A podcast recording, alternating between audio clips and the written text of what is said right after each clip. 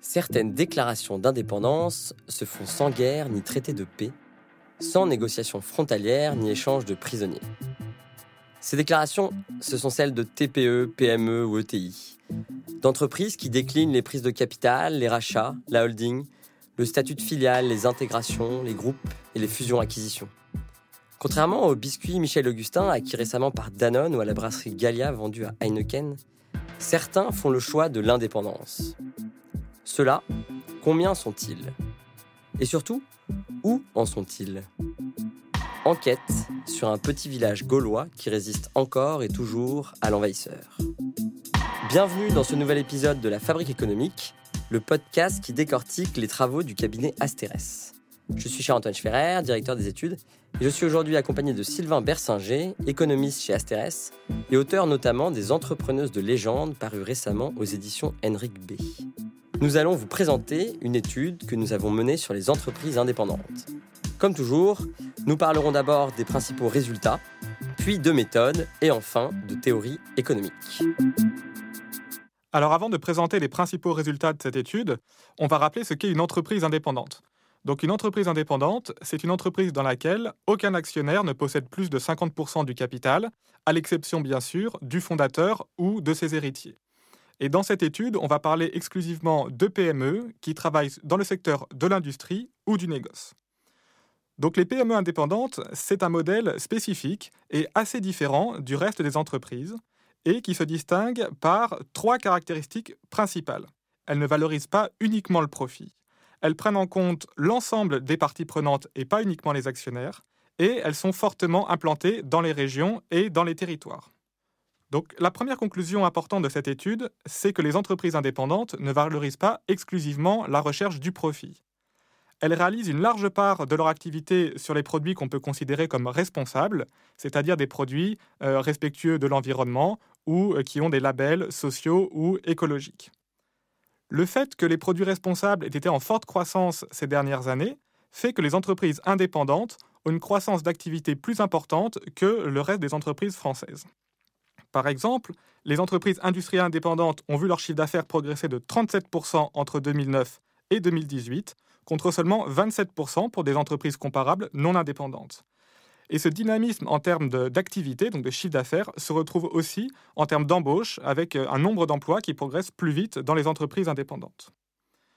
Le fait que ces entreprises indépendantes ne valorisent pas exclusivement le profit se retrouve assez logiquement sur leurs marges.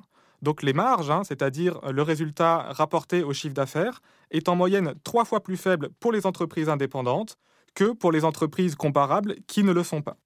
Donc les entreprises indépendantes, comme elles sont plus petites et qu'elles ne bénéficient pas de la force de frappe d'un grand groupe, eh bien par exemple, elles ont moins de capacité de négocier avec les fournisseurs ou les clients, ou elles ne peuvent pas réaliser d'économies d'échelle. C'est pour ça qu'elles sont en moyenne moins productives.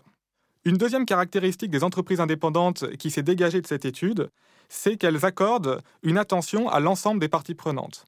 Donc la théorie classique de l'économie et du management euh, contemporain, c'est une approche qu'on dit actionnariale, c'est-à-dire une vision dans laquelle l'actionnaire est au centre de l'entreprise, c'est lui qui a apporté les capitaux, et donc le but de l'entreprise, c'est de maximiser le profit et la rentabilité pour l'actionnaire. Mais en fait, les entreprises indépendantes ne sont pas forcément dans cette logique. Elles ont plutôt une vision partenariale, c'est-à-dire qu'elles prennent en compte l'ensemble des parties prenantes, c'est-à-dire bien sûr l'actionnaire, mais pas que, aussi euh, les salariés, les fournisseurs, les clients, leur écosystème dans son ensemble. La traduction concrète de cette approche partenariale des entreprises indépendantes, c'est que les salariés bénéficient d'une attention particulière. Donc par exemple, ils restent plus longtemps dans l'entreprise que dans l'ensemble de l'économie française. En moyenne, hein, un salarié reste 14 ans dans une entreprise indépendante contre 11 ans euh, dans la moyenne des entreprises françaises. Enfin, les entreprises indépendantes sont plus implantées dans les régions que la moyenne de l'économie française et donc moins euh, en Île-de-France. Elles sont implantées dans les régions et elles ont la particularité de s'approvisionner aussi au plus près euh, de, leur lieu d'implantation. Donc en moyenne, les approvisionnements, les consommations intermédiaires des entreprises indépendantes sont moins importés et euh, font moins de trajets euh, d'un point de vue euh, tout simplement géographique entre leur lieu de production et le lieu d'implantation de l'entreprise indépendante. C'est pour ça qu'on dit parfois que les entreprises indépendantes sont encastrées dans le territoire dans lequel elles sont implantées.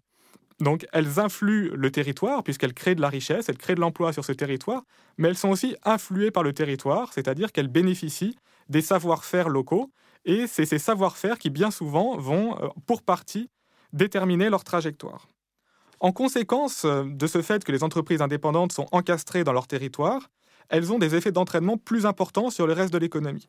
Donc en moyenne, quand une entreprise française achète des consommations intermédiaires ou des composants pour sa production, la part importée de ces achats est plus importante qu'en ce qui concerne les entreprises indépendantes.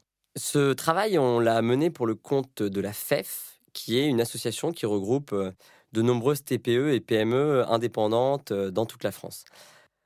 Au fond, c'est un travail qu'on nous demande assez souvent de mener, c'est une étude sectorielle. C'est-à-dire que on est souvent dans ces cas-là sur des secteurs où il n'y a pas de données, il n'y a pas d'études de l'INSEE, il n'y a pas un code NAF qui permet d'identifier toutes les entreprises. Et du coup, ben, des représentants de secteurs, des fédérations, des associations ou autres euh, vont venir nous voir en nous demandant bah, est-ce que vous pouvez travailler sur le secteur, produire des données être capable de se représenter combien ça pèse, qu'est-ce qui se passe, quelles sont nos spécificités, etc., etc. Et du coup, nous, on se retrouve en fait à, accumuler de, nombreuses informations, à produire des données, à faire une enquête. On parlera après des, différents leviers d'information. Et ensuite, à devoir toutes les mettre en ordre pour comprendre ce qui est spécifique dans le secteur. Qu'est-ce qui est le petit truc qui permet de comprendre ce qui se passe? Souvent, on a trois grandes sources d'informations. Là, c'est celle-là qu'on a utilisée pour cette étude. On travaille sur les comptes déposés aux tribunaux de commerce. Donc, en fait, on travaille sur les, comptes de résultats, les bilans des entreprises. Ça permet de faire une bonne partie de l'analyse économique. Ensuite, on mène une enquête, là, auprès des adhérents euh, de la FEF, pour essayer de collecter des informations sur leur politique RH, sur leur politique sociale, sur leur politique d'investissement, sur leur rapport avec le territoire, enfin, sur, plein de, plein de, données dont on a besoin, où on se dit, tiens, il y a peut-être quelque chose d'intéressant de ce côté-là, et du coup, on pose des questions là-dessus. Et ensuite, on a, nous, notamment un modèle qu'on a développé en interne qui permet d'évaluer tous les effets d'entraînement euh, d'un secteur sur l'économie française. Donc on part de ça, en fait. On part d'une analyse économique à partir des comptes des entreprises, d'une enquête qu'on fait auprès d'adhérents, et puis d'un modèle. Et une fois qu'on a tout ça, il s'agit du coup de comprendre quelle est la spécificité de ce secteur. Ça, ça peut prendre beaucoup de temps. C'est-à-dire que très souvent, il va falloir aller faire des allers-retours entre nos données et la littérature, aller vérifier des hypothèses, essayer de convoquer des concepts extérieurs. Et c'est là où parfois on se dit, ah bah tiens, on a trouvé l'explication qui permet de comprendre ce qui se passe, qui permet de repartir avec une idée sur le secteur. Là, en l'occurrence, c'est ce que disait Sylvain, l'idée principale ou ce qui permet de tout mettre en forme entre justement les résultats des entreprises, leur politique spécifique, leur implantation territoriale, c'est la notion d'encastrement. Donc c'est une notion qui vient de la sociologie économique et au fond qui nous permet de dire si on veut comprendre ces entreprises-là, il ne faut pas simplement s'intéresser à la logique purement économique. Quand on a essayé d'analyser les chiffres en se demandant s'ils étaient en train d'essayer de maximiser leurs profits, si on simplifie, ça tenait pas, il n'y avait pas de cohérence générale. En revanche, quand on a analysé les chiffres en se disant, tiens, peut-être qu'il y a beaucoup d'objectifs non économiques dans les objectifs de ces entreprises-là, et notamment dans les objectifs fixés par les dirigeants de ces entreprises-là, et bien là, tout a pu prendre beaucoup plus de sens. Et ensuite, la chose qui était intéressante, c'est que pour autant, le fait d'avoir beaucoup d'objectifs non économiques ne faisait pas qu'ils avaient de mauvais résultats. Et c'est là, euh, notamment, euh, les chiffres de croissance, euh, où on voit que c'est des entreprises qui ont une croissance très dynamique. Et du coup, au fond, le fait d'intégrer beaucoup de partenaires, d'intégrer une logique territoriale, ça n'a pas simplement des effets, on va dire, politiques ou sociaux, mais là, dans le cas de ces entreprises indépendantes, ça a aussi un intérêt qui est un intérêt économique. Alors, pour réaliser cette étude, il y a eu trois étapes principales. La première, ça a été de définir concrètement ce qu'est une entreprise indépendante, quelles sont les entreprises qu'on va étudier. La deuxième, ça a été de mener une enquête auprès des entreprises indépendantes. Et la troisième, ça a été d'utiliser des données nationales sur les entreprises indépendantes et non indépendantes pour pouvoir les comparer. Donc la première étape, définir qu'est-ce qu'une entreprise indépendante, eh bien en fait ça a été une étape euh, assez complexe dans cette étude. On pourrait se dire que c'est facile, mais en fait ça ne l'est pas du tout. Parce que par exemple, une PME, il y a une définition INSEE de ce qu'est une PME, et on reprend la définition de l'INSEE, et point final. Mais pour une entreprise indépendante, il n'y a pas de définition standard. Donc il a fallu réfléchir entre nous, avec le client, à qu'est-ce qu'une entreprise indépendante. On a retenu euh, comme définition d'une entreprise indépendante une entreprise dans laquelle aucun actionnaire n'a une part dans le capital supérieure à 50%, à l'exception du fondateur ou de sa famille. La deuxième étape de l'étude, ça a été de faire une enquête auprès des adhérents de la FEF, donc auprès d'entreprises indépendantes, pour avoir des informations précises sur qui sont ces entreprises, comment elles évoluent, comment elles travaillent. Puisque comme il n'y a pas vraiment de définition standardisée d'une entreprise indépendante, il n'y a pas vraiment non plus de statistiques standardisées sur qui sont ces entreprises indépendantes.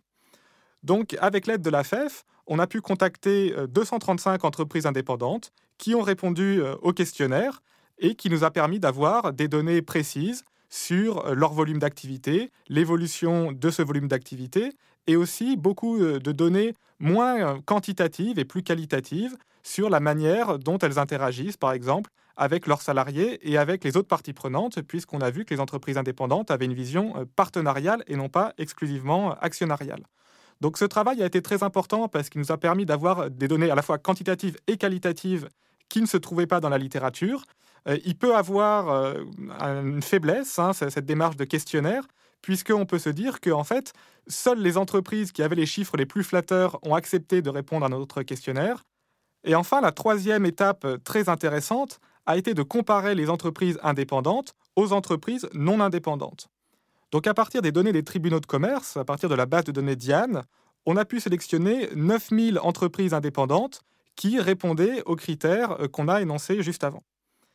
Et euh, dans cette même base de données des tribunaux de commerce, on a retenu 11 000 entreprises non indépendantes, donc c'est-à-dire des entreprises qui euh, correspondaient au même secteur d'activité, euh, au même code NAF, seulement qu'elles n'avaient pas le critère d'indépendance.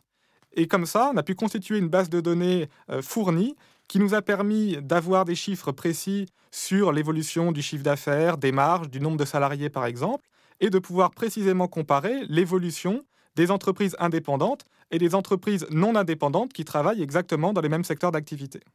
Alors sur le plan euh, théorique, euh, la notion qui est la plus intéressante euh, dans cette étude, hein, on en a déjà parlé durant ce podcast, c'est la notion d'encastrement. c'est un concept qui a été proposé par l'historien de l'économie Karl Polanyi, qui lui considérait qu'au fond, pendant très longtemps, l'économie était encastrée dans la société, c'est-à-dire que nos décisions économiques dépendaient de critères moraux, de critères religieux, des relations sociales, de nos représentations du monde.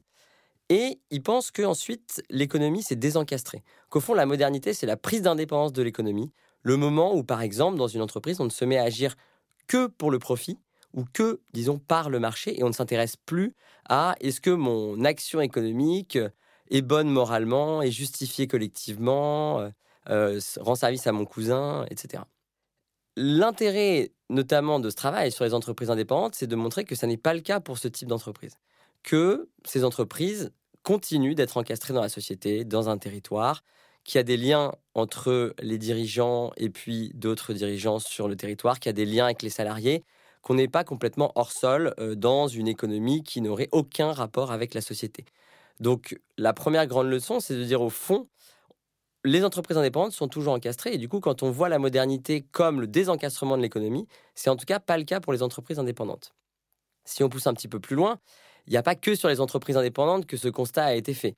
Il y a pas mal de travaux euh, de sociologues de l'économie ou de sociologues économiques, comme on dit, qui ont, réactualisé cette notion d'encastrement. Par exemple, euh, il y a eu euh, un travail d'un sociologue qui s'appelle Granofter qui essayait de regarder quel était le lien entre le succès d'une entreprise et ses relations sociales. Il considérait que, par exemple, vous créez votre entreprise, vous connaissez personne, et ben en fait, vous, vous n'aurez aucun succès. Euh, et puis de l'autre côté, il y avait son, travail montre aussi que quand il y a trop de liens sociaux, c'est-à-dire que quand vous voulez absolument toujours rendre service à vos voisins ou à votre famille, votre entreprise n'a pas non plus de, réussite. Donc il y aurait un espèce de, niveau optimal d'après son travail, qui est quantitatif, hein, euh, de réussite euh, liée au lien social.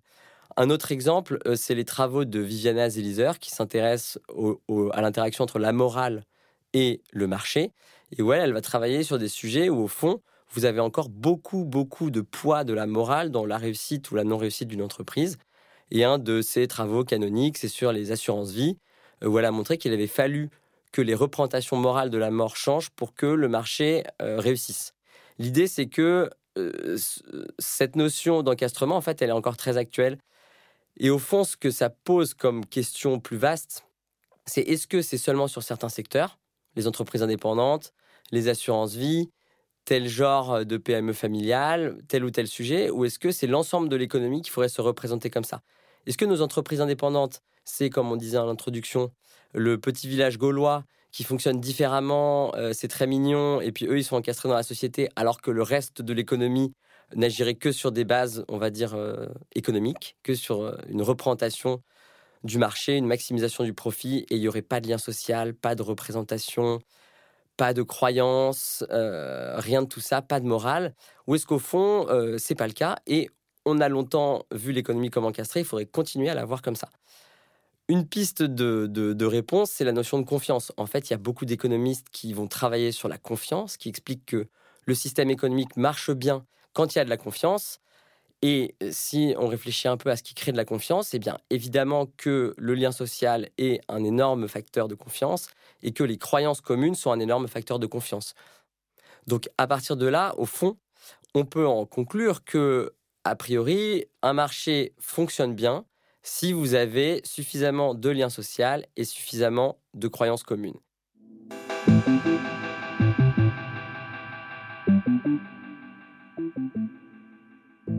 Merci à Lola Sabi, Alice Boulot et Solsat Studio pour la conception, la prise de son et la réalisation. Merci à vous d'avoir écouté cet épisode de la Fabrique économique. Notre étude sur les entreprises indépendantes est à retrouver sur notre site internet asteres.fr et nos podcasts sont en ligne sur toutes les plateformes. À très bientôt.